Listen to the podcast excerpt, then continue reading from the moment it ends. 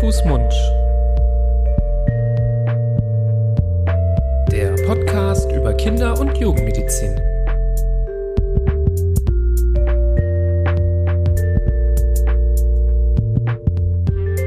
So, ihr Lieben, herzlich willkommen zu einer neuen Folge Hand, Fuß, Mund. Hi Florian. Hallo Nibras. Schön, dass du mit mir hier sitzt an einem besonderen Tag. Oh ja.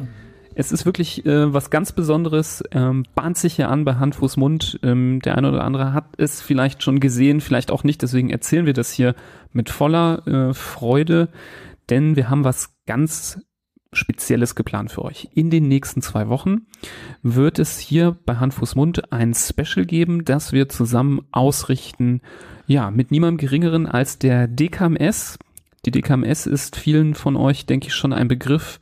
Das ist das, ähm, ja, die Zentrale, die sich darum kümmert, dass ähm, Menschen, die Stammzell spenden wollen, registriert werden und eben zusammengebracht werden mit Menschen, die eine Stammzellspende brauchen.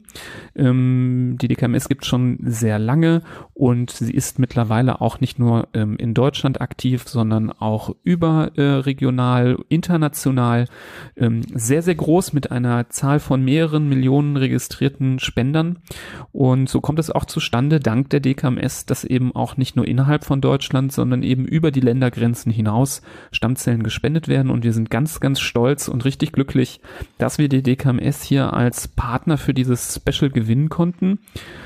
Ja, was heißt Special? Was erwartet euch? Ähm, es wird vier Folgen geben, die wir quasi zusammen mit der DKMS auf die Beine gestellt haben. In der ersten Folge, die wir heute besprechen, ähm, wird es um das Thema Leukämie gehen. Ähm, ist eine Erkrankung, die im Kindesalter ähm, ja zum Glück selten vorkommt, aber leider immer wieder und eben uns auch in unserem beruflichen Alltag sehr viel beschäftigt als Kinderärzte und eben als ganz besonders als Kinderärzte, die in einer Kinderonkologie arbeiten.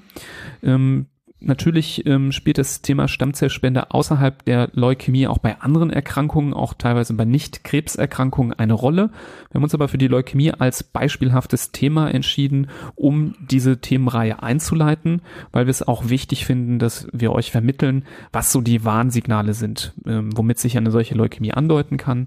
Weiter wird es gehen mit einer tollen Folge ähm, mit dem Herrn Mengling, einem Mitarbeiter bei der DKMS, einem, ein ärztlicher Kollege, der dort arbeitet, der uns einen Einblick in die Arbeit der DKMS und in das Thema Stammzellspende und Transplantation an sich geben wird, wieso die hilfreich ist ähm, und wieso sie Leben retten kann. Und dann haben wir noch zwei ganz tolle Interviews, Erfahrungsberichte, einmal mit ähm, einer Stammzellspenderin, die ähm, mit 24 Jahren zu einer Stammzellspende ja gerufen wurde, nachdem sie sich hat typisieren lassen und erfreulicherweise ähm, ja diese Spende durchgezogen hat und sich ja uns äh, stellt mit Fragen und ähm, er berichtet, wie diese Erfahrung für sie war. Und was ganz toll ist, wir werden auch einen Erfahrungsbericht von der gegenüberliegenden Seite hören, nämlich von einem Patienten, der eben Stammzellspenden empfangen hat und ähm, die für ihn ja lebensrettend waren. Auch er wird uns berichten, was für eine Erfahrung das für ihn war. Ähm, das sind ganz, ganz tolle Folgen, die jetzt bevorstehen in den nächsten zwei Wochen. Ähm, da dürft ihr sehr gespannt sein. Florian, so, jetzt habe ich ganz lange geredet und oh, du hast mir zugehört. Ein Traum. Nee, ich habe dir sehr gern zugehört, weil es ja wirklich ein großartiger Rundumschlag ist, den wir hier innerhalb von zwei Wochen abfeuern. Ähm, da ist wirklich alles dabei. Wir selbst sind auf der Arztseite vertreten. Wir werden gleich so ein bisschen erzählen, wie es eigentlich aus medizinischer Sicht ähm, zu handhaben ist, wenn Patient ne, an einer Leukämie erkrankt. Und dann die Gäste, die du benannt hast, das ist dank der DKMS schon ein richtig komplettes Programm mit Patienten, mit Spender, mit Verantwortlichen. Also eine absolut runde Sache und ich freue mich riesig drauf. Ja, an der Stelle bereits jetzt schon der Dank an die DKMS, dass sie uns so äh, nett und toll unterstützt in diesem Projekt und uns auch das Vertrauen ausspricht, ähm, dieses wichtige Thema in die Hand zu nehmen. Alles natürlich mit dem Ziel und mit der Hoffnung, ähm, immer mehr Menschen dazu zu bringen, sich zu typisieren und dann hoffentlich über diesen Weg dann auch einmal Stammzellspender oder Spenderin zu werden in der Zukunft. Da ist es auch nicht so wichtig, ob man jetzt bereits typisiert ist oder nicht. Von beiden Seiten aus kann man helfen. Ähm, dazu erzähle ich aber nachher ein bisschen mehr, was man alles tun kann. Ähm, das wäre aber jetzt schon wichtig, dass man sich ja nicht nur zurücklehnt und hier die Folgen genießt, sondern auch direkt mit überlegt, was kann man tun, denn wir alle die wir ja vielleicht in dieser Situation, wenn wir das hören, gesund sind, können ähm, etwas dazu beitragen, Menschen ja mit schweren Erkrankungen zu helfen. Und ja, dafür machen wir diese Themenreihe. Aber gehen wir doch jetzt erstmal direkt in das Thema der heutigen Folge rein. Es geht um das Thema der Leukämien. Ähm, ein sehr ernstes Thema und viele Eltern ähm, oder andere, die hier zuhören, haben schon mal was von diesem Thema gehört, haben auch schon mal gehört, dass Kinder Leukämien bekommen können. Ähm, tatsächlich ist ja die akute ähm, Leukämie die im Kindesalter am häufigsten auftretende bösartige Erkrankung. Und ja, um uns nochmal zu outen, wer es immer noch nicht mitbekommen hat, ähm, wir arbeiten auch in, dem, in diesem Schwerpunktbereich eben genau mit Kindern mit onkologischen Erkrankungen und deswegen ist bei uns, ja, die Leukämie ein Thema, ja, man kann das schon tägliches Brot nennen. Oder Heimspiel. Nee, Heimspiel nicht, aber es ist unser absolut äh, tägliches Brot, wie du sagst. Wir haben jeden Tag auf der Station und in der Ambulanz äh, mehrere Patienten, die im Moment an einer akuten Leukämie erkrankt sind oder gerade eine Therapie erhalten, um die akute Leukämie wieder wegzukriegen. Ähm, es ist, wie du sagst, die, die, es ist die häufigste onkologische Erkrankung im Kindesalter. Circa ein Drittel aller onkologischen Fälle werden durch ähm, akute Leukämien repräsentiert sozusagen. Es gibt im Erwachsenenalter so ein bisschen unterschiedliche Erkrankungen. Da gibt's auch die sogenannten chronischen Leukämien. Die sind im Kindesalter eine absolute Rarität und sehr selten. Am allerhäufigsten äh, ist vertreten die ALL, die sogenannte akute lymphatische Leukämie. Daneben gibt's noch die akute myeloische Leukämie, also die AML.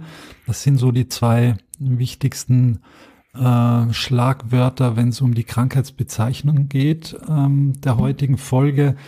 Mittlerweile kann man dank der Präzisionsmedizin die Erkrankungen in immer weitere Untergruppen einteilen, immer weiter genetisch ähm, festlegen und identifizieren. Da wollen wir gar nicht so in die Tiefe gehen, auch wenn es für uns ein, ein ganz wichtiger Bereich ist, ähm, wo man einfach auch, wenn um, wenn es darum geht, ähm, wie muss man die Erkrankungen behandeln, muss man mehr Therapie geben, muss man weniger Therapie geben.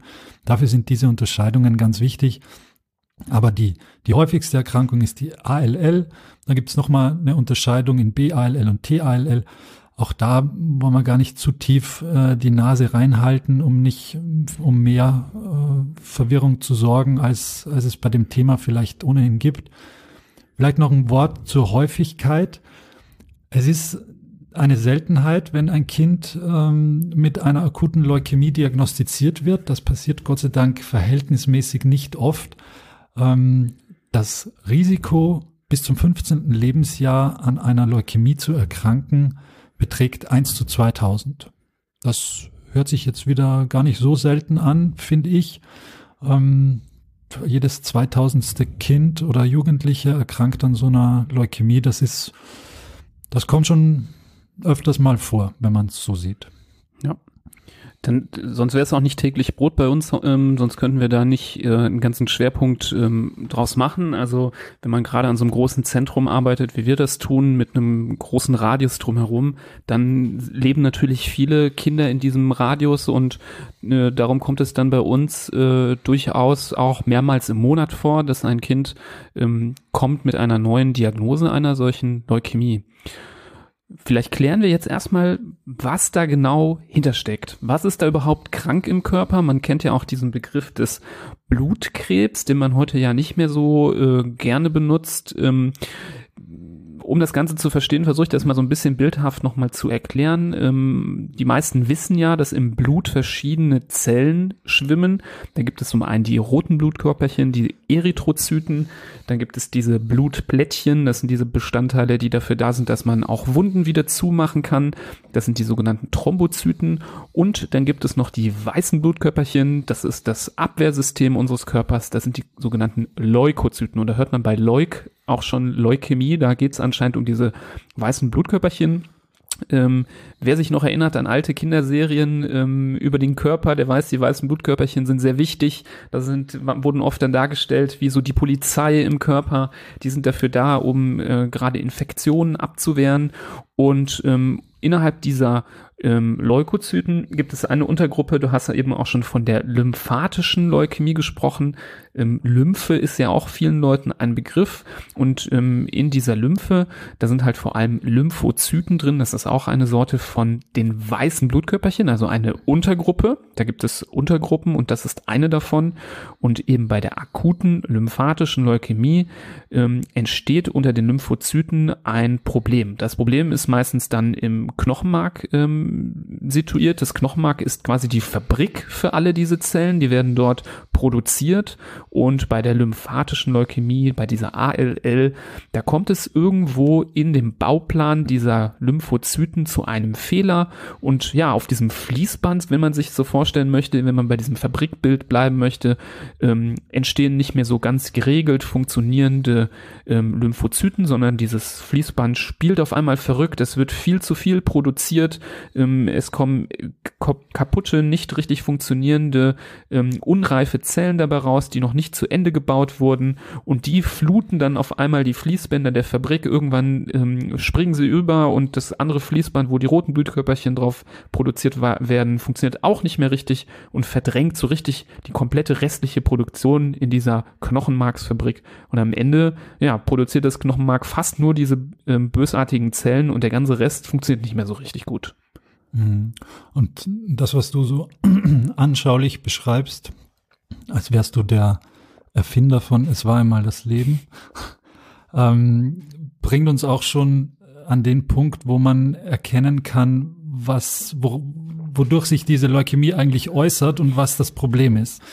Also dadurch, dass die Abwehrzellen falsch oder krankhaft gebildet werden und diese aber in einem Übermaß funktioniert das Immunsystem nicht mehr. Das heißt, meine Immunabwehr ist angeschlagen. Ich kann mich nicht mehr so gegen Infektionen wehren, wie es äh, ein Gesunder tun kann.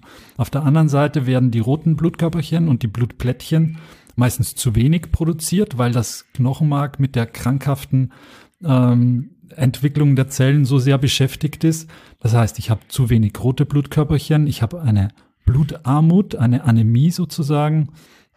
Äh, ich bin schwächer, ich bin blass, äh, ich habe nicht so viel Puste, mein Herz schlägt schneller, ich habe Kopfschmerzen, das sind so die typischen Anzeichen einer Anämie.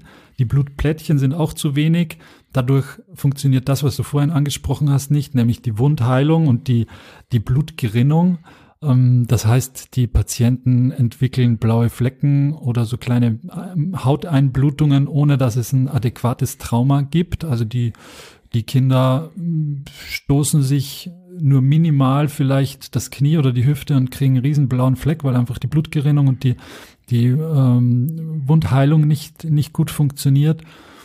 Und das sind auch schon die Hauptsymptome, äh, die sich uns zeigen, wenn wir einen derartigen Patienten bei uns das erste Mal sehen. Und dann klingeln schon alle Alarmglocken und man muss der Sache auf den Grund gehen. Und wenn man einer Sache, die im Blut nicht gut ist, auf den Grund gehen will, dann muss man ins Knochenmark gucken. Das heißt, der erste Weg zur Diagnosestellung ist eine Knochenmarkpunktion. Man piekst eine kleine Nadel in den Knochen, in den Beckenkamm rein und äh, saugt mit einer kleinen Spritze dann ein paar Milliliter Knochenmark heraus. Und dieses Knochenmark kann man dann auf unterschiedlichste Art und Weise untersuchen. Die wichtigste oder die erste Art und Weise ist, das Ganze im Mikroskop anzugucken und zu sehen, ob diese Zellen denn wirklich so krank, krankhaft verändert aussehen, wie man das vermutet hat. Und gibt's noch normale Zellen und anhand dieses Verhältnisses ähm, kann man dann meistens schon die Diagnose stellen. Dann gibt's aber noch viel aufwendigere und, und ähm, ja, modernere Untersuchungsmethoden in Laboren äh, auf der ganzen Welt und auch in ganz Deutschland, äh, um dann im Endeffekt die Diagnose zu stellen. Ähm, lass mich trotzdem noch mal kurz äh, den Bogen zurückschlagen zu den äh, typischen Symptomen. Du hast ja schon ganz viele genannt. Ähm, da sind noch so ein, zwei, äh, die ich finde, die wir nochmal genauer betonen müssen. Du hast es ja schon gesagt, dass ähm, die Kinder ja oft eine ja nicht gut funktionierende Immunabwehr haben. Das heißt, ähm, ja, häufige ähm, oder sehr, sehr häufige Infektionen können schon natürlich auch ein Hinweis sein. Muss man vorsichtig sein, weil gerade in der Winterzeit haben Kinder auch auf natürliche Art und Weise häufig Infekte. Man kennt das, da drücken sich die Viren und Bakterien die Klinke in die Hand. Ähm, ähm, aber bei der Leukämie kann das manchmal auch ein Hinweis sein, gerade wenn auch drumherum nicht viele Kinder krank sind oder wenn wir jetzt aktuell ähm, die hygienischen Maßnahmen so extrem sind, dass man weniger Krankheiten sieht, ähm, dann kann das schon mal ein Zeichen sein. Ähm, es kann auch manchmal vorkommen, weil wir ja von diesen Lymphozyten und diesem lymphatischen System sprechen, dass die Lymphknoten anschwellen. Das ist auch manchmal ein Zeichen, wenn man also ähm, ohne dass das Kind sonst besonders krank ist, solche angeschwollenen, dicken Lymphknoten sieht, vor allem dann, wenn es nicht nur eine einzige Stelle ist, sondern ähm, zum Beispiel am Hals, auf beiden Seiten, dann auch noch unterm Arm und in der Leiste, da wo überall Lymphknoten vorkommen, wenn die dann angeschwollen sind, ähm, dann kann das ein Hinweis sein, dann sollte man auch ähm, relativ rasch mal ein Blutbild machen, daran kann man das ja häufig dann zumindest schon mal den Verdacht erkennen. Und ähm, eine, eine weitere Sache, die nicht selten ist, ist, dass ähm, die Kinder Schmerzen haben, nämlich Schmerzen im Bereich der Knochen. Ähm, das ist häufig das äh, erste Zeichen, gerade bei so ganz kleinen Kindern. Ähm, die Leukämie kommt ja auch nicht selten ähm, bei kleinen Kindern vor, so im Vorschulalter. Und da wird ganz häufig berichtet, ja, früher sind wir immer viel spazieren gegangen, jetzt ähm, will das Kind nach wenigen Metern schon getragen werden, möchte nicht mehr laufen, setzt sich hin, sagt, die Beine tun weh das kann man relativ leicht erklären. Das liegt einfach daran, dass dadurch, dass eben diese Fabrik so außer Kontrolle gerät und so unkontrolliert ganz, ganz viele Zellen produziert werden, die aber kaputt sind, ähm, drückt das richtig von innen im Knochenmark so gegen das, den Knochen. Und ähm, dieses, diese, dieses Drücken, das verursacht, verursacht auch einfach diese Knochenschmerzen, auch ein Symptom, was man ganz, ganz gut ähm, ja, untersuchen muss, auch als Kinderarzt, wenn das berichtet wird, für mich immer eine, ja, ähm, wie wir immer sagen, Red Flag dafür, dass man auf jeden Fall ein Blutbild machen muss, um sicher zu sein, dass da mit der Blutbildung alles stimmt. Diese Symptome oder bei diesen Symptomen ist jetzt keins dabei, wo man sagt, wenn das auftritt, dann ist es ganz sicher eine Leukämie und es ist auch umgekehrt nicht so, dass ähm, jede Leukämie mit dem mit einem einzigen Symptom einhergeht. Es ist immer ein Symptomenkomplex. Da kann mal ähm, das Fieber fehlen, es kann mal der, die Anämie fehlen, es kann auch mal die, die Knochenschmerzen, die du gerade beschrieben hast, die aber schon sehr typisch sind, aber die können auch fehlen. Insofern ist es nicht ein einziges Detail, das wir jetzt hier aufgezählt haben, wo man äh, gleich den, ähm, die, die Diagnose stellen kann, sondern es ist ein Sammelsurium an, an Symptomen und man muss schon das geschulte Arztauge dran lassen, um dann die, den Verdacht auch wirklich auszusprechen und äh, alle weiteren äh, Maßnahmen einzuleiten, um die, um die Diagnose dann auch zu stellen. Also ich finde es ganz verblüffend, wie, wie sich diese Symptome dann zusammensetzen, wo man am Ende sagt, okay, es gibt gar nicht die, die, das Symptom, das bei 90 Prozent auftritt. Das, so ist es leider nicht. Ja, genau. Ähm, das ist äh, manchmal auch ganz tückisch, weil eben ganz, ganz viele Symptome gar nicht da sind und man das eben nicht so früh bemerken kann. Ähm, hast du vollkommen recht, das äh, zeigt sich immer ganz unterschiedlich. Was aber häufig gefragt wird, und da will ich vielleicht noch mal drauf eingehen, ähm, merke ich ganz oft, dass auch Eltern unserer Patienten das häufig danach fragen, warum? Warum ist es jetzt dazu gekommen? Und ganz häufig wird ähm, Schuld gesucht. Schuld auch durchaus bei sich selbst. Viele Eltern fragen, was haben wir falsch gemacht? Haben wir das Kind falsch ernährt? Haben wir irgendwie ähm, da was nicht richtig gemacht, ein falsches Medikament benutzt und das könnte das ausgelöst haben? Oder haben wir irgendwie genetisch was übertragen auf unser Kind, so dass es äh, krank geworden ist? Und da kann man relativ klar sagen, dass in den im allermeisten Fällen eine solche genetische Übertragung nicht äh, stattgefunden hat von den Eltern und auch darüber hinaus die Eltern nichts falsch gemacht haben. Ähm, dass eine solche Leukämie leider in den allermeisten Fällen so ein Schicksalsschlag ist, eine genetische Veränderung, die dann im Rahmen dieser ja, hochfrequenten Fabrikarbeit, die im Knochenmark passiert, dann auftreten kann, dass da ein Baustein falsch äh, zusammengesetzt wird, ähm, genetisch und dann einfach so eine Kettenreaktion auslöst ausgelöst. In den allermeisten Fällen ist das so eine spontane Veränderung, für die niemand was kann, die ähm, von alleine entsteht. Es gibt zwar auch Risikofaktoren, vielleicht wo du was auch noch zu sagen kannst, aber die aller, allerwenigsten Sachen sind genetisch. Es gibt zum Beispiel beim Down-Syndrom, bei der Trisomie 21 ähm, ein erhöhtes Risiko. Ähm, das ist eine der äh, Sachen, wo man das schon ja dann doch genetisch ähm, sagen kann. Bei den aller, allermeisten aber sonst nicht. Ja, also das eine ist die Genetik. Ähm, das ist ein Bereich, der natürlich immer mehr, äh, immer, immer wichtiger wird und immer mehr an die Oberfläche kommt. Äh, es gibt mittlerweile Untersuchungen an Tausenden von Patienten, wo gerade bei onkologischen Erkrankungen nach sogenannten Krebsprädispositionsgenen gesucht wird, also Gene, die ähm, eine, eine Krebsentstehung begünstigen. Und da gibt es zum Beispiel Arbeiten, da hat man herausgefunden, dass ungefähr fünf Prozent ähm, der krebserkrankten Kinder ein derartiges Krebsprädispositionsgen aufweisen. Bei äh, soliden Tumoren sind das noch sogar ein bisschen mehr. Und so über die gesamte Kinderonkologie äh, sind das ungefähr neun Prozent oder fast zehn Prozent, bei denen so ein Krebsprädispositionsgen gefunden wird.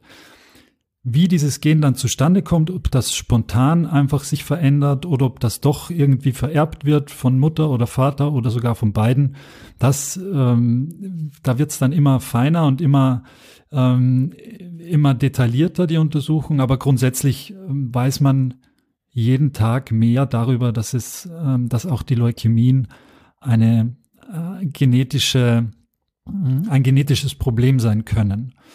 Ähm, auf der anderen Seite, die Frage, die du gestellt hast oder wiedergegeben hast, ist, ist für uns natürlich allgegenwärtig. Was, was haben wir falsch gemacht? Was hätten wir anders machen können?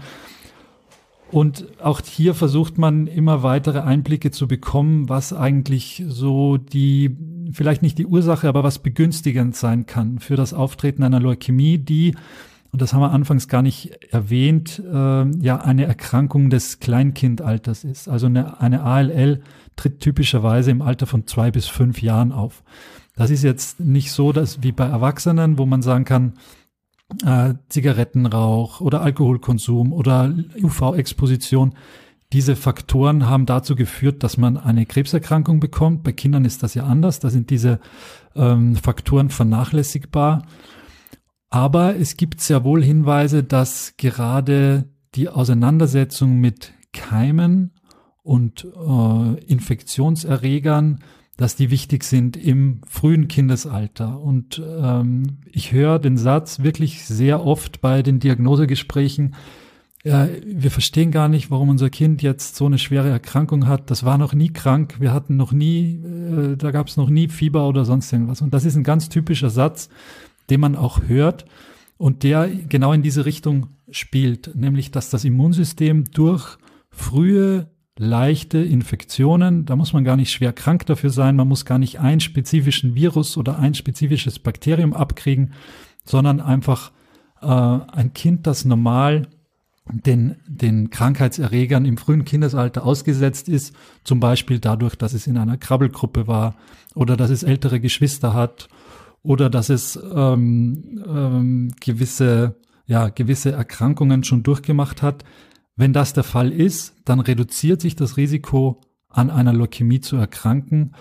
Und auch hier kennt man erst die Spitze des Eisbergs. Da versteht man noch ganz viel nicht, was eigentlich dazu führt. Aber das sind erste Hinweise dafür, dass das Immunsystem so ein bisschen äh, geschärft sein muss, um dann in dem Moment, wo eine dieser äh, verrückt spielenden Blutzellen da auf dem Förderband liegt und immer mehr davon gebildet werden sollen, dass dann das Immunsystem sagen kann, okay, ich, ich bin so fit und ich habe so viel Power, ich kann diese Zellen wieder ausschalten und wir können alle zusammen ganz normal weiterleben.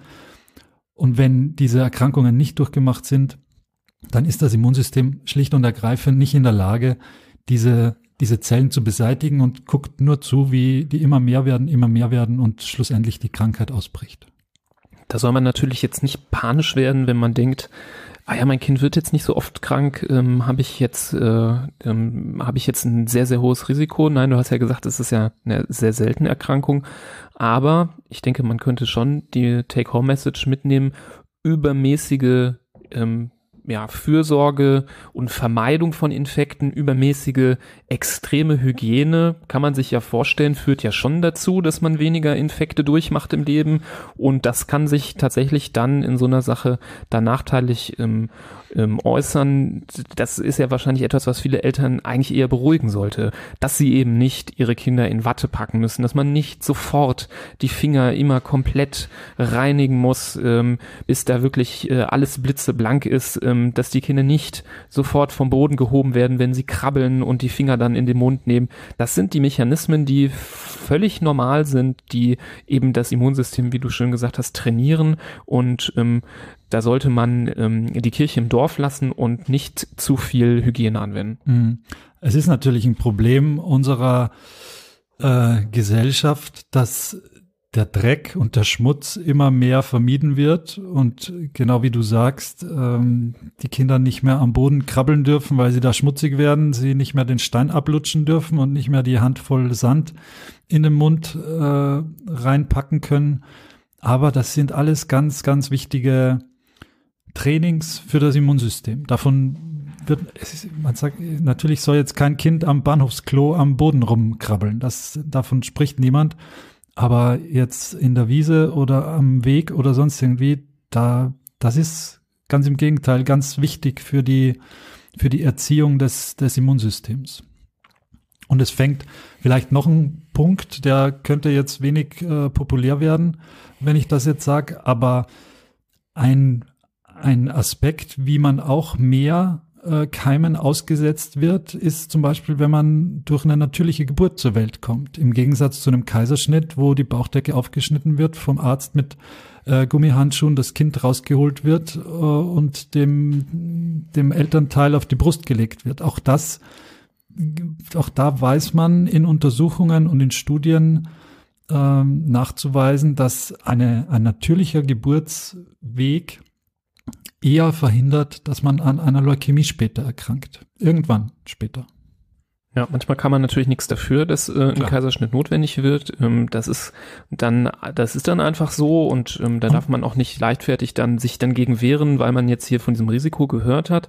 Aber es gibt ja schon auch immer wieder auch den Wunschkaiserschnitt und ähm, vielleicht hilft es äh, ja, den ein oder anderen Eltern bei der Entscheidung, in welchen Geburtsmechanismus äh, man wählt, ähm, wenn man zum Beispiel diese Information auch weiß. Mhm. Ich finde das sehr wichtig. Heißt natürlich im Umkehrschluss nicht, dass jedes Kind, das per Kaiserschnitt auf die Welt kommt, an einer Leukämie erkrankt. So ist es natürlich nicht. Aber wenn man Tausende von Kindern untersucht, die entweder per Kaiserschnitt oder natürlich zur Welt gekommen ist, dann sieht man einfach, dass die, die natürlich zur Welt gekommen sind, weniger dass darunter weniger sind mit einer Leukämie als in der anderen Gruppe. Und darum, darum geht's. Wenn es so einfach wäre, dass ein Aspekt, das genau das Zünglein an der Waage ausmacht, das, dann würden wir hier nicht eine Stunde verbringen mit dem Thema, sondern würden sagen, macht das nicht, dann bekommt euer Kind keine Leukämie. Aber so, so einfach ist es leider nicht. Ja, es ist sowieso ein sehr, sehr, sehr breites Thema, ähm, wo man sicherlich äh, stundenlang oder tagelang drüber sprechen kann.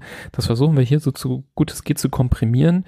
Deswegen würde ich auch sagen, kommen wir jetzt ähm, eher zum Punkt der äh, Behandlung. Du hast eben schon das mit der Knochenmarkspunktion erwähnt und die weitere weiteren detaillierten ähm, Untersuchungsschritte können wir vielleicht an dieser Stelle auch auslassen, weil sie dann zu, zu sehr in die Tiefe führen.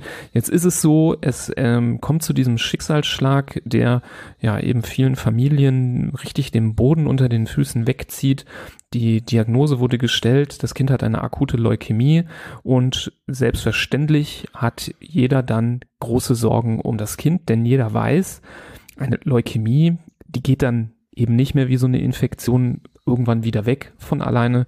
Eine Leukämie, die man nicht behandelt, die führt in der allermeisten Regel zum Tod. Es ist einfach so. Ähm, das ist keine Erkrankung, die von alleine noch die Kurve kriegt und ja, die moderne Medizin hat ähm, es geschafft, über die Jahre, und wir reden da nicht von vielen Jahren, ähm, diese ähm, Chancen auf eine Heilung deutlich zu verbessern. Ähm, Du weißt ja wahrscheinlich die Zahlen, gerade auch die historischen, sogar noch ein bisschen besser als ich. Aber durchaus war es ja früher in den 50er, 60er, 70er Jahren so, dass für die allermeisten Patienten eine solche Diagnose quasi das Todesurteil war und nur die wenigsten überlebt haben. Heutzutage hat sich das ja vollständig umgekehrt, dass es für die allermeisten eben kein Todesurteil mehr ist, sondern dass sie geheilt werden und nur noch die wenigsten daran ähm, tatsächlich versterben. Wie, wie sind denn da jetzt die Zahlen? Zuletzt? Also früher, ich kann mal sagen, wie es früher war. Früher hatte man nur zum Beispiel Cortison als einziges Medikament gegen die ALL. Das ist ein hochwirksames Medikament. Das verwenden wir auch heute noch ähm, sehr, sehr gerne ist jetzt der falsche Ausdruck, aber ist ein ganz wichtiges Medikament für uns. Aber früher gab es eben nur das Cortison und dann konnte man Glück haben und einer von wenigen sein, der nur mit Cortison gesund wurde. Und die allermeisten, und da sprechen wir von 90 Prozent, sind aber nicht durch Cortison allein gesund geworden und haben die Erkrankung nicht überlebt.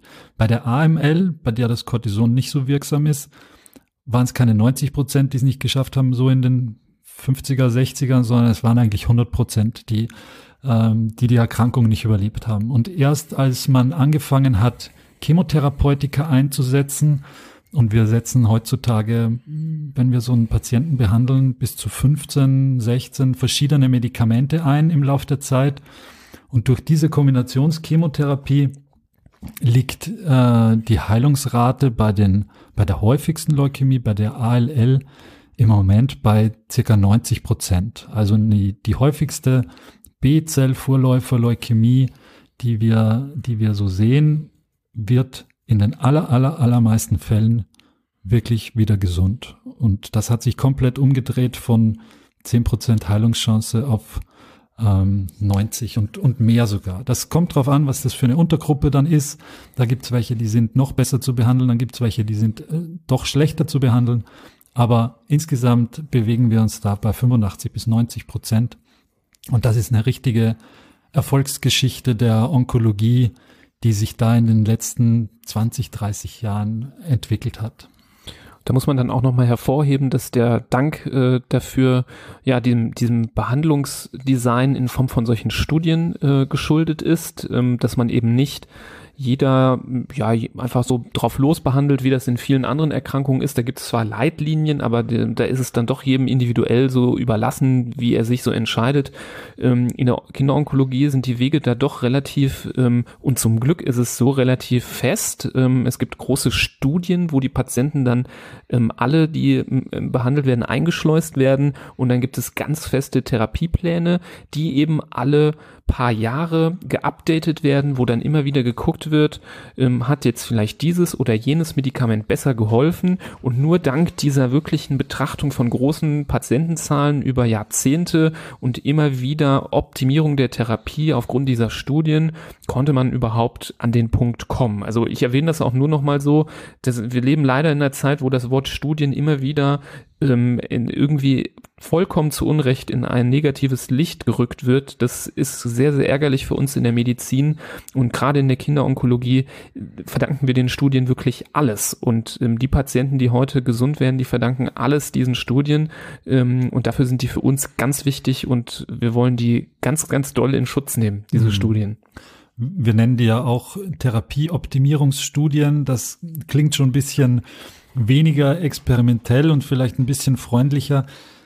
Das hat natürlich gar nichts damit zu tun, dass irgendwie ein Patient ein Placebo, also ein äh, Medikament bekommt, das nicht wirkt und der andere bekommt aber eins, das wirkt und man schaut, äh, wem es besser geht, sondern das sind hochaufwendige und sehr durchdachte Therapiepläne, die da ähm, entwickelt worden sind, anhand derer der Patient vom ersten Tag an und vor allem die Familien vom ersten Tag an genau wissen, was für Medikamente werden in welcher Dosierung an welchem Tag gegeben, wie lange bin ich im Krankenhaus, wann kann ich das erste Mal nach Hause gehen, wann muss ich wieder ins Krankenhaus, wie lange dauert die intensive Behandlung, wie lange dauert die Behandlung generell für mein Kind. Und das ist existenziell, dass es diese Therapieoptimierungsstudien gibt und nicht einfach der Herr Dr. Nami oder Herr Dr. Barbour sich ausdenkt, oh, heute gebe ich dem Patienten mal das und versuche, ob das nicht wirkt. Und das kann natürlich dann gehörig schiefgehen, sondern dass man in ganz Deutschland die Patienten nach dem besten Behandlungsprotokoll behandelt und das, das wird gemacht. Egal, ob man jetzt in Hamburg oder in Düsseldorf oder in Dresden oder wo auch immer sein Kind behandeln lässt. Genau. Diese Behandlungen hast du schon angedeutet, bestehen vor allem aus Chemotherapeutika. Da sind aber auch noch so ein paar andere Sachen, wie zum Beispiel das Cortison dabei, hast du ja auch schon erwähnt. Ähm, es gibt da schon innerhalb dieser Behandlungsprotokolle auch unterschiedliche Schienen, die gefahren werden, je nachdem ähm, zum Beispiel welche äh, Sorte, Untersorte der akuten lymphatischen Leukämie man hat oder aber auch ähm, je nachdem, wie das Ansprechen ist. Das wird nämlich immer wieder während der Therapie getestet und bei guten Ansprechen kriegt man zum Beispiel auch eine etwas mildere Form Form der Therapie, bei schlechten Ansprechen eine ähm, schwerere. Und womit man schon rechnen muss, ist, dass diese Therapie mehrere Monate dauert, also diese intensive Phase mit Chemotherapeutika, die über die Vene verabreicht werden. Ähm, das kann ähm, auch durchaus mal ein halbes, ein Dreivierteljahr oder ein ganzes Jahr dauern. Ähm, darauf folgt dann in der Regel eine etwas mildere ambulante Chemotherapie, die man aber ähm, in Tabletten oder Saftform einnimmt. Und beides zusammengerechnet, das dauert aber in der Regel ähm, das ist dann im Therapieprotokoll festgelegt, zwei volle Jahre. Also das ist schon ein Zeitraum, der einem da bevorsteht, der relativ lange ist. Und bei den allermeisten muss man sagen, ähm, auch wenn wir jetzt eine ähm, Reihe zur DK, mit der DKMS machen, auch zum Thema Stammzellspende, ähm, ist erstmal eine Transplantation von ähm, Stammzellen oder von Knochenmark nicht notwendig. Ähm, die allermeisten werden gesund eben ohne eine solche Stammzellspende. Ähm, diese Transplantation wird aber in vielen Fällen dann eben doch notwendig, manchmal direkt, manchmal aber auch, wenn diese Erkrankung leider, ähm, auch wenn man sie nach bestem Wissen und Gewissen bekämpft hat, wieder zurückkommt und spielt deswegen in der Therapie auch noch eine sehr große Rolle. Mhm. Genau, diese beiden Fällen sind die wichtigsten für die Stammzelltransplantation. Einerseits die die sogenannte refraktäre Erkrankung, also die, die gar nicht erst weggeht am Anfang. Da gebe ich Medikament, Medikament, Medikament, aber ich bekomme die Erkrankung nicht unter Kontrolle und die bösen Zellen gehen nicht weg. Das ist ein, ein Punkt, wo man die Therapie immer weiter intensivieren muss. Und die intensivste Therapie, die es gibt, ist die Konditionierungschemotherapie vor einer Stammzelltransplantation oder die von einer Stammzelltransplantation ähm, abgeschlossen wird. Oder wenn ich die normale Behandlung, wie du sie gerade skizziert hast, zuerst die intensive Therapie und dann die Erhaltungstherapie mit Tabletten schlucken und dann nach zwei Jahren ist das zu Ende und dann ist das äh, kehrt wieder Normalität ins Leben ein und dann kommt der zweite schreckliche Tag, nämlich der, an dem das, äh, der Rückfall der Erkrankung festgestellt wird.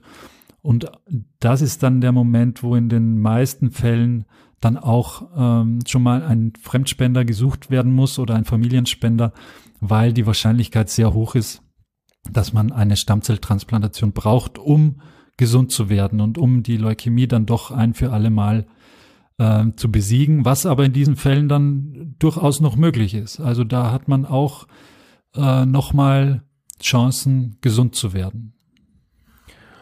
Um jetzt zu verstehen, wieso eine solche Stammzellspende ähm, hilft bei der Erkrankung, muss man nochmal zurückdenken an die Entstehung. Also ich hatte das ja eingangs beschrieben, dass das Problem im Knochenmark liegt und im Knochenmark der Bauplan irgendwo falsch abgebogen ist und jetzt ganz viele kranke Zellen entstehen. Und obwohl man mit der Chemotherapie versucht, alle diese Zellen zu treffen, kann es dann durchaus mal sein, dass einige wenige übrig bleiben und da reichen auch ganz äh, oft nur noch ganz, ganz wenige, die verbleiben, um unmittelbar, aber teilweise auch erst Jahre später wieder auszubrechen ähm, in einem sogenannten Rückfall. Und ähm, eine diese Hochdosis Konditionierungschemotherapie, die du benannt hast, die ähm, ist auch im wahrsten Sinne des Wortes hochdosiert noch deutlich höher, als wir das während der normalen Chemotherapie machen. So extrem, dass man eben ganz bewusst das Knochenmark ja auslöscht. Das kranke Knochenmark bis in die letzte Ecke versucht auszulöschen, dass dann nichts mehr übrig bleibt. Und dann kann man sich vorstellen, wenn man das so auslöscht, dass es sich nicht mehr erholen kann, dann ist man natürlich nicht mehr lebensfähig über lange Zeit. Man muss ja dann wieder irgendwann mit Infekten klarkommen. Ähm, dann ist man auch sehr, sehr anfällig für Infektionen. Ähm, das ist also nicht die Lösung. Und wenn man es auslöscht, dann muss man, ja, kann man so einfach sagen, Ersatz heranschaffen, der dann sich in diese ähm, Nischen, die dann entstanden sind, diese leeren Ecken da im Knochenmark wieder reinsetzt. Und das passiert in Form einer solchen ähm, Stammzellspende. Diese Stammzellen, die dann von einem gesunden Spender ähm, gesammelt werden, die können tatsächlich wie eine Infusion in den meisten Fällen einfach über die Vene einlaufen in den Körper und finden auf erstaunliche Art und Weise von alleine den Weg dann zurück ins Knochenmark. Ja, und dann äh, ist es so ein bisschen wie Starthilfekabel ansetzen. Ähm, dann dauert das ein bisschen ähm, und irgendwann ähm, springt der Motor hoffentlich wieder an und man sieht, ähm, das dauert aber in der Regel schon einige Wochen, ähm, sieht dann irgendwann die Zellen sich wieder regenerieren, wie das Blutbild wieder besser wird, ähm, wie die roten Blutkörperchen, die Plättchen und auch die weißen wieder vermehrt gebildet werden und dieses neue Knochenmark, diese neuen Stammzellen dann ja Fuß gefasst haben im Patienten. Die, die Stammzellen müssen eben von einem gesunden Spender kommen. Da stellt sich dann die Frage, wer, wer kommt da überhaupt in die nähere Auswahl? Eigentlich wäre der ideale Spender der Zwilling, wenn es denn einen gibt.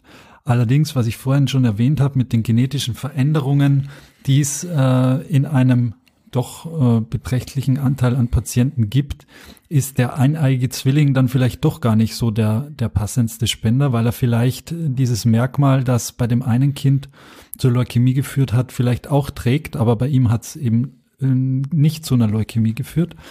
Also den stellt man dann in, manchen Fällen dann doch eher zurück als Wunschspender.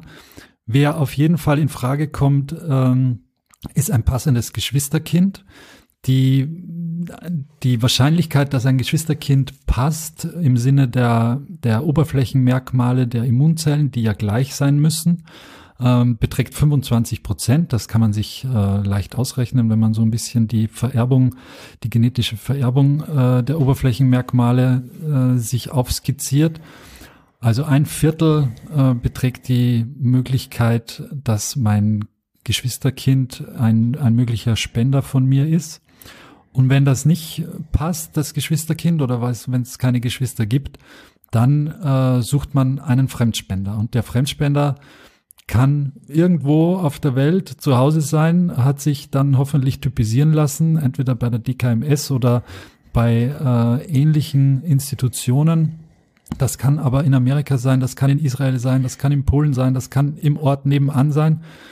Ähm, wenn die Oberflächenmerkmale so übereinstimmen, dass er als Spender in Frage kommt, dann wird die äh, behandelnde Klinik und die DKMS und das äh, zentrale Register für Knochenmerker dafür sorgen, dass äh, herausgefunden wird, ob der Spender denn auch spendetauglich ist, ob er gesund ist, ob er in der Lage ist, ob er im richtigen Alter ist und das nochmal verifizieren, dass auch die, diese Merkmale wirklich übereinstimmen.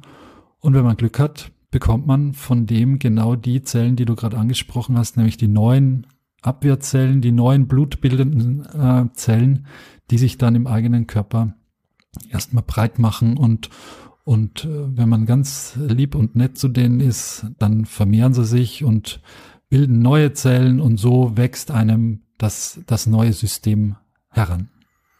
Jetzt äh, Schwierigkeiten hat, sich das mit diesen Oberflächenmerkmalen der Immunzellen, die du gerade beschrieben hast, vorzustellen, der denkt vielleicht einfach mal an die Blutgruppen. Das ist ja vielen geläufig, dass es da auch verschiedene Blutgruppen gibt. Das ist jetzt nicht eins zu eins übertragbar, aber das ist quasi ein ähnliches System. Das sind auch so Merkmale, ja, die dazu führen, dass verschiedene ähm, Blutsorten entweder verträglich sind oder nicht. Man nimmt am ehesten natürlich die gleiche Blut, äh, Blutgruppe und ähm, so ist es eben auch bei den Stammzellen und anderen Körperzellen.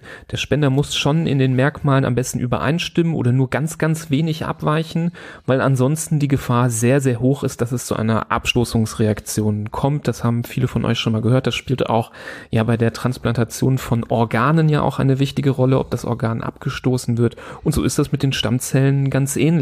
Und deswegen ist es wichtig, dass der Spender möglichst identisch ist, damit eine solche Abstoßung nicht passiert. Ähm, die kann weitreichende Folgen haben, die kann sehr gefährlich sein, die kann auch lebensgefährlich sein, diese Abstoßungsreaktion selber und natürlich den Erfolg dieser Transplantation gefährden. Ja, und man kann sich das vorstellen, die die, die Wahrscheinlichkeit, dass man einen passenden Spender findet, steigt einfach damit, umso riesiger diese Datenbanken sind mit den registrierten Spendern. Und wenn man sich vorstellt, diese Datenbank wäre ganz, ganz klein, ja, dann hört wahrscheinlich äh, die Wahrscheinlichkeit, äh, wenn man die Geschwisterkinder äh, untersucht hat, relativ schnell auf.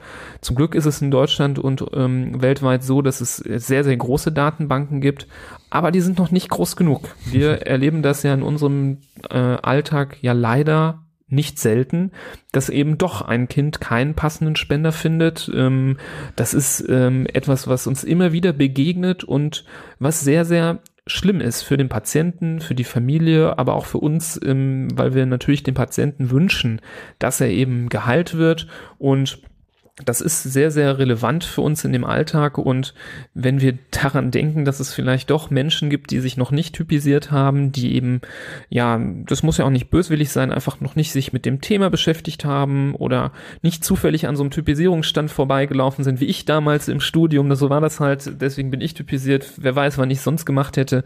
Ähm, das ist nicht schlimm, aber wenn man jetzt hier zuhört, wenn man es mitbekommt, wenn ihr vielleicht diese Folge von jemand anderen geschickt bekommt, weil derjenige ähm, euch sagen will, mach mal, ähm, dann macht es bitte auch. Das ist wirklich eine Sache, die ganz leicht geht.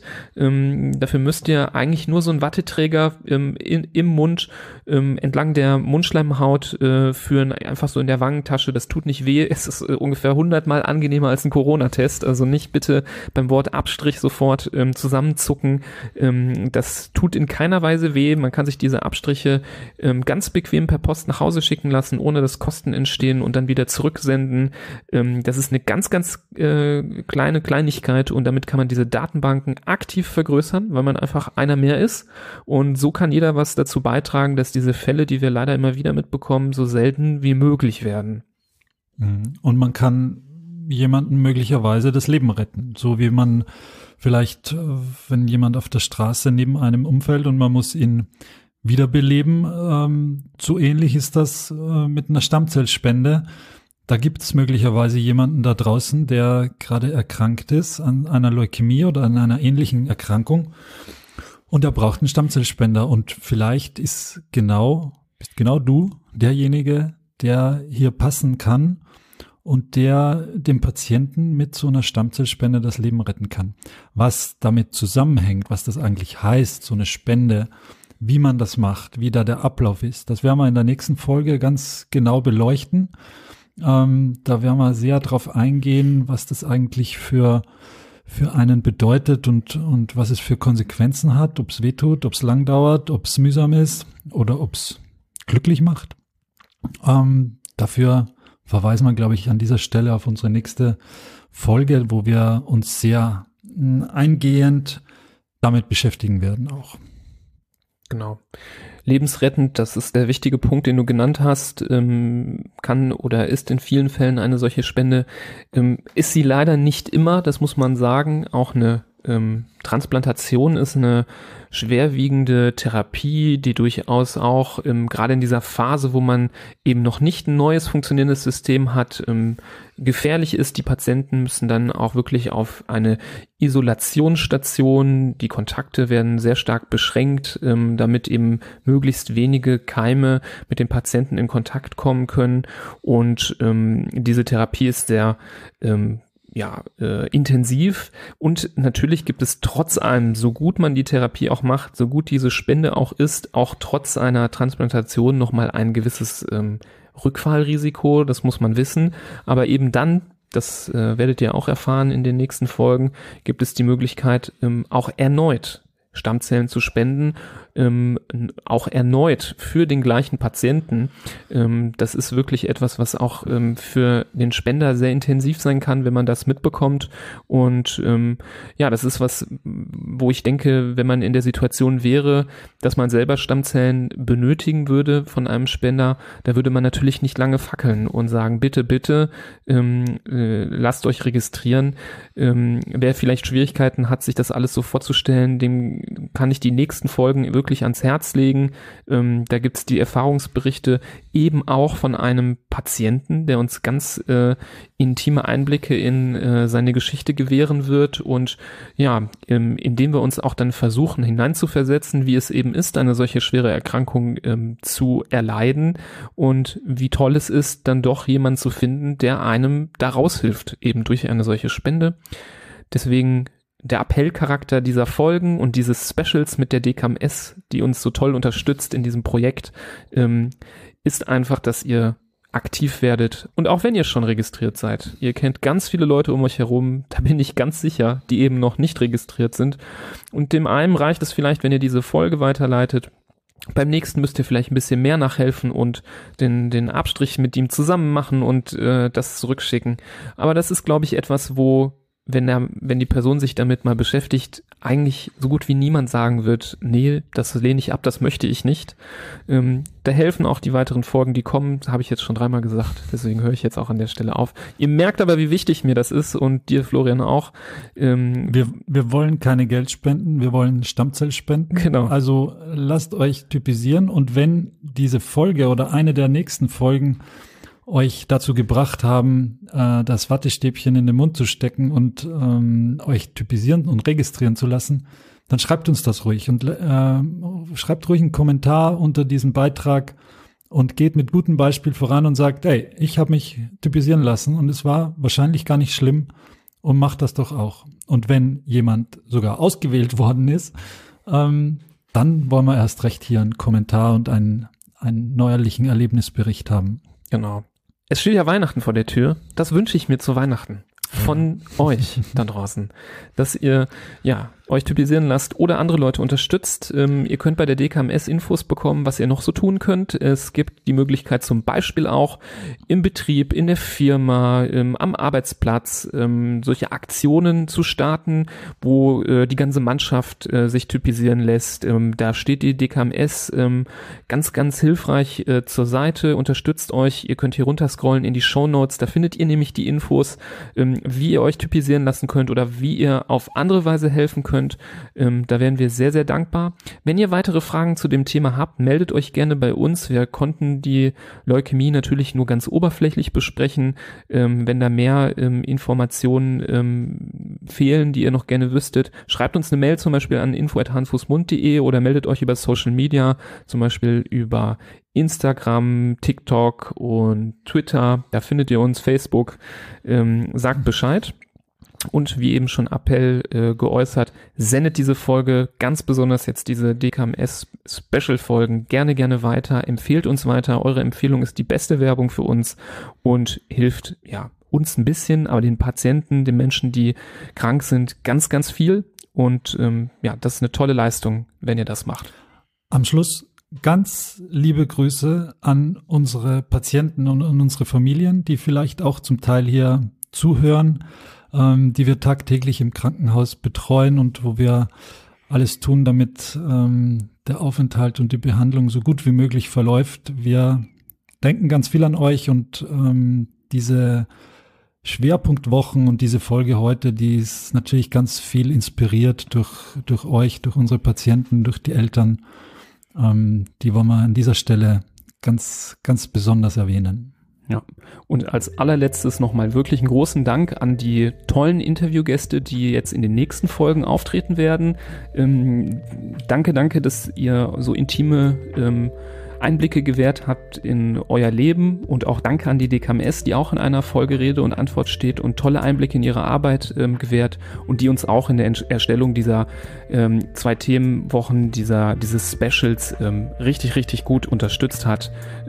Danke auch an Frau Lewis an dieser Stelle, ähm, die wirklich, wirklich uns ganz toll unter die Arme gegriffen hat. So, jetzt sind wir aber endlich am Ende ähm, und äh, wünschen euch eine gute weitere vorweihnachtliche Zeit. Bleibt gesund und wir hören uns bei der nächsten spannenden Folge zusammen mit der DKMS.